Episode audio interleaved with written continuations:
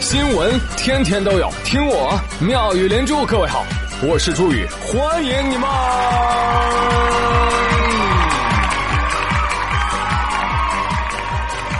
谢谢谢谢谢谢各位的收听啦！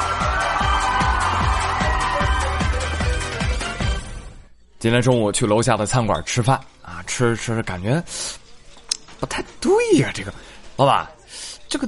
这个汤怎么跟我上周喝的不太一样啊？老板说：“瞎说，这个就是上周的。”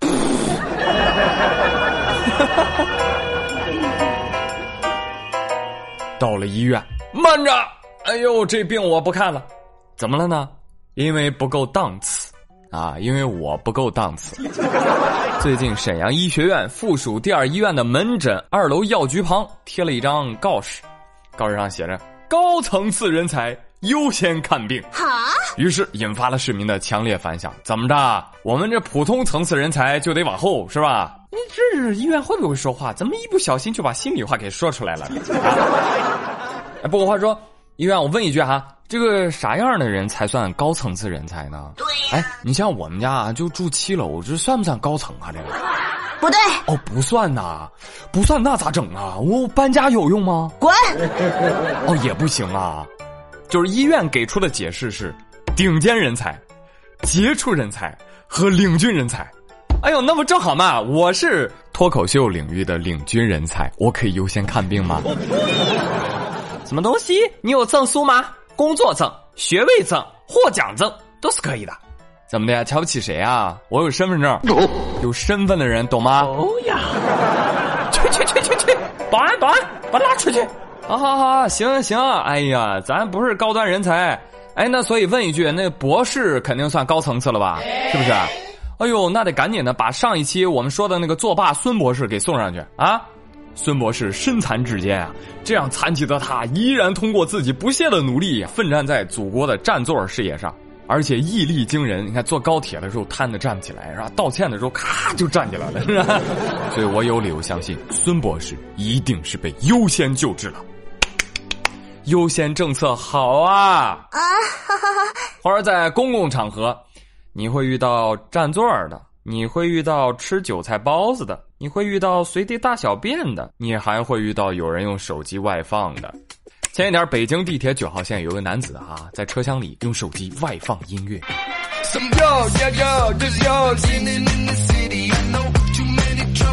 一起摇起来，你的双手。后面的朋友，哟哟哟哟！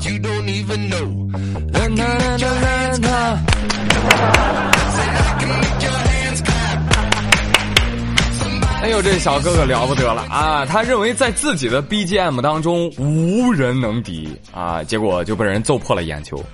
啊，我的眼睛！呃，但是最终呢，揍人的那个人因为涉嫌故意伤害罪啊，被刑拘了。啊，当当当然了，我们要说啊，打人固然不对啊，但是为什么总能看到这些欠揍的人呢？而且我跟你说，地铁、公交车上，哎呀，好多好多，是吧？功放很大声，自我感觉非常的良好，就就是就希望告诉大家，你看我多有艺术品味，是吧？你们也得多跟我学一学，来来来，一起熏陶一下。朋友，买个耳机这么难吗？你看，我就现在说着呢，你信不信有人在公共场合大声的放着我的节目？来来来，周围有没有其他的朋友？对对对，哎，对对对，就是这边，就是这个人。哇，他的功放好大声哦，是我忍不了。打他！要我说，你们这些功放的人啊，怕是不知道耳机的好吧？我告诉你啊，买耳机好处有很多，而且这个贵的耳机和便宜的耳机，啊，那个听到的声音真的不一样。因为自从我买了一副一千多块钱的耳机，哇，我听到的全是我妈叨叨我的声音。想要说清楚了就行了嘛，你想要的话我会给你的，你想要我当然不会不给你了，不可能不要求你了，你说不要不要再见了，孩儿不敢了。但问题是我们能做到，对吧？我们戴耳机，但对那些公共场合就公放很大声的人，我们应该怎么做呢？打一顿啊，跟刚刚那哥们儿一样。反正上面的哥们儿干了我一直都不敢干的事儿，对吧？就这样不讲道理的人就应该以暴制暴，对吧？你比如说用十个手机一起放在他耳边放啊，或者你就带一个手机没关系。你看他听的什么歌啊，放的什么音乐，你找出来啊，用同样的音量放同样的歌，但是记住啊，一定要错开拍子。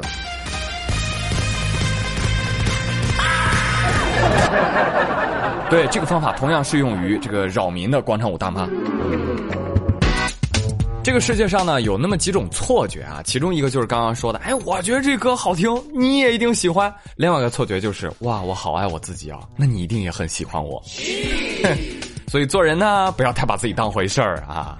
说二十六岁的姚小姐啊，最近被公司大她两岁的男同事给表白了。但是呢，姚小姐觉得，哎呀，我们双方还不是很了解哈，我要是答应了，是不是太唐突了？于是她婉拒，对不起哈，我觉得我们不合适。可是，在随后的日常交往当中，哎，对方这个男同事一改往日的热情，开始有意的避开她了。而且一周之后，姚小姐就发现，啊，他怎么又去撩其他的妹子了？这让小姚内心十分的尴尬，怎么可以这样？那感情就可以这样一文不值吗？说变就变了，简直是渣男！嗯，不然呢，姚小姐，你指望他为你出家吗？是吧？你又不给人进度条，人家拒绝了，你还不让别人喜欢别人吗？这就跟置业顾问问你买房子不？你说滚！过两天人家房子卖了，你咔把人售楼处砸了，不一个意思吗？所以作为男人，我们也不容易。你你请问到底要守贞多少年才能不是大猪蹄子？好吧，给个准信儿行不行？当然，你也能从这个新闻当中看出来，这个姑娘对感情还是蛮认真的哦。她是觉得你追了一星期我没有答应，你可以再追一星期嘛，对不对？再有一星期还不答应，你追上一个月嘛，对不对？很认真啊，很认真啊。但是男人不是这样的，男人就广撒网，多捞鱼，啊 择优而从之。对。也可以翻译成渣男，所以这个事儿总结下来就是：姑娘认为缓一缓，男人认为你不谈。不话说回来啊，一个追妹子失败了，一周立马换了个人追啊；另外一个拒绝了别人之后，又觉得对方是渣男，就这个作的程度哈，你看还是那句老话，天造地设的一对。但是姚小姐还有类似于这样的妹纸，我想告诉你哦，这种追求不成转身就走的，哇，那简直就是追求界的清流，死缠烂打、手段升级的神经男，你没遇到过吧？我告诉你啊，他们的内心是，哇，我这么执着，不说感动上苍嘛，我自己都要感动死了，但是就没有感动你，所以一定是你有问题。我要告诉你，小姐姐遇到这样的人一定要小心哦。真的，最近这几天啊，跟女孩子们说一定要小心哦，跟祝别人万事如意差不多，小不小心平安不由你，如意不如意都是天注定。对，你们猜到我说什么事儿了吗？我说的是滴滴一下顺风送命。我勒个去！看到昨天《钱江晚报》头版印着什么呢？就是温州乐清那位二十岁遇害姑娘的家属对滴滴公司的人说的话：你们摸着自己的良心看看，你们出了几次事情了？您不是对着我们啊，你们公司是对着全国十三亿人民说话，怎么承诺自己的安全问题和服务问题的？三个月前空姐的事儿，您不反省自己公司的管理问题，才导致现在的情况出现。大家都是有父母有子女的，你们摸着自己的良心啊，不要光顾着赚钱而忽视了社会的影响。你们公司这样的一件事情的出现会引起社会多少的不安？你们现在不是过来说道歉的事情的，我觉得更多的是你们怎么去管理这个公司的事情。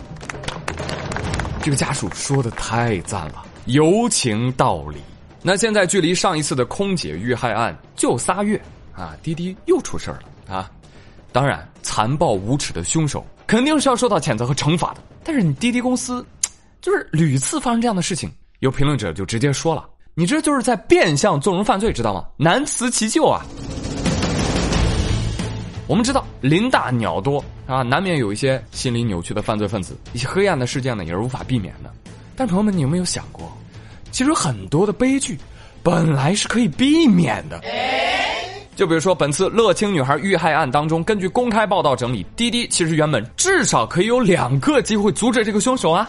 第一，凶手前两天就已经被投诉性骚扰了。没关系，继续接单啊！退一万步说，就算你不暂停该车的接单功能，但是不是也应该标注一下该车车主被投诉过，而且与性骚扰有关，给后面的乘客标注一下安全提示呢？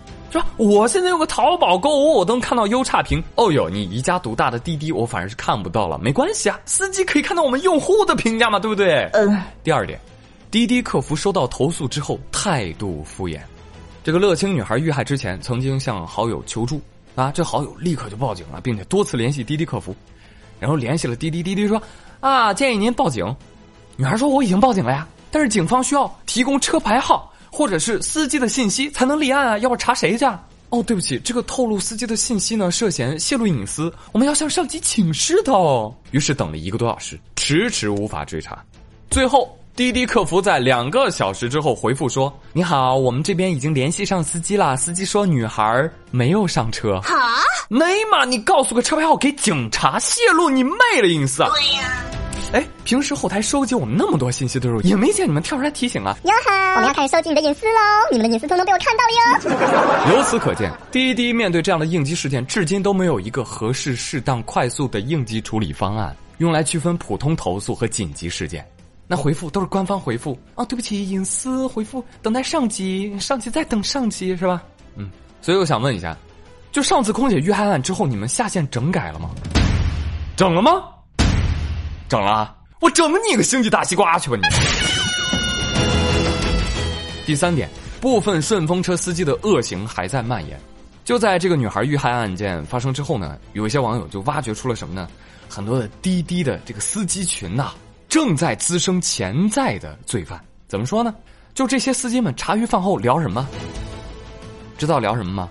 在群里发这个受害女孩的无码照片，然后在下面讨论她。哇，二十多岁啊！你看她穿的有一个美人痣哎，还聊她爽不爽？滚！给老子闭嘴！因为有一些实在忍不了的司机把这个截图发出来了，对吧？就是你听到这样的话，你就觉得这样的人不进行物理阉割，简直对不起他冲天的骚气，你知道吧？但有人说了，哎，这跟滴滴有啥关系啊？这不是司机留言吗？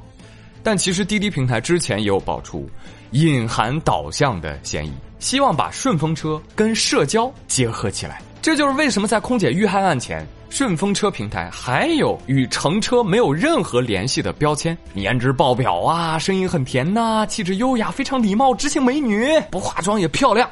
但是上一次之后下线了这样的评论，但是有网友提供信息说，平台方依然保留着向司机显示乘客性别的选项。我去，现在我明白了，怪不得我们大老爷们儿打车不容易啊。那最新的消息就是，滴滴免去了黄杰利的顺风车事业部总经理的职务，免去了黄金红的客服副总裁的职务，同时滴滴宣布取消顺风车服务。官方微博说了，将会重新评估这个业务模式、客服体系升级、加速梳理、改善投诉机制等等等等。OK OK，两位高管丢了饭碗，好吧？哎，但是别人丢了是两条鲜活的生命，知道吧？还有这样的表态，大家熟悉不熟悉啊？是不是每次都这么说的？人民日报评论一针见血，你滴滴啊，承诺多，整改少，就是你滴滴可能会有 N 多种方式来避免悲剧，但是，哎。你选择了不行动或者行动迟缓，这就是态度问题了，对吧？不是不能，而是不为，或者说管理不善。那好了，那如果你不行，OK，下一个好吗？最后，我很想说一下这个社会上的阴暗角落，就是猥琐男群体。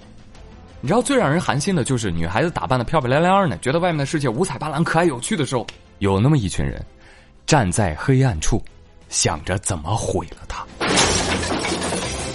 猥琐男，请注意，就是因为你们的出没、你们的觊觎，让这个社会的女性，包含你妈、你姐、你老婆、你闺女、你妹的，都惶恐不安。所以啊，收一收你那颗兽心，好不好？而家里有孩子的家长们，如果你有女儿，请告诉她，穿着好看、打扮漂亮不是错事但是要注意安全。如果你有儿子，请告诉他，学会尊重异性的美，不要用龌龊的思想去评判别人，好吗？女孩子穿什么是她的权利，不是你犯罪的借口。最后呢，读一遍《中华人民共和国刑法》第二百三十六条：犯强奸罪的，处三年以上十年以下有期徒刑；情节恶劣的，处十年以上有期徒刑、无期徒刑或者死刑，好吗？猥琐男，管好自己的下半身，当个值得让人信赖依靠的维护社会正义的大老爷们儿，不好吗？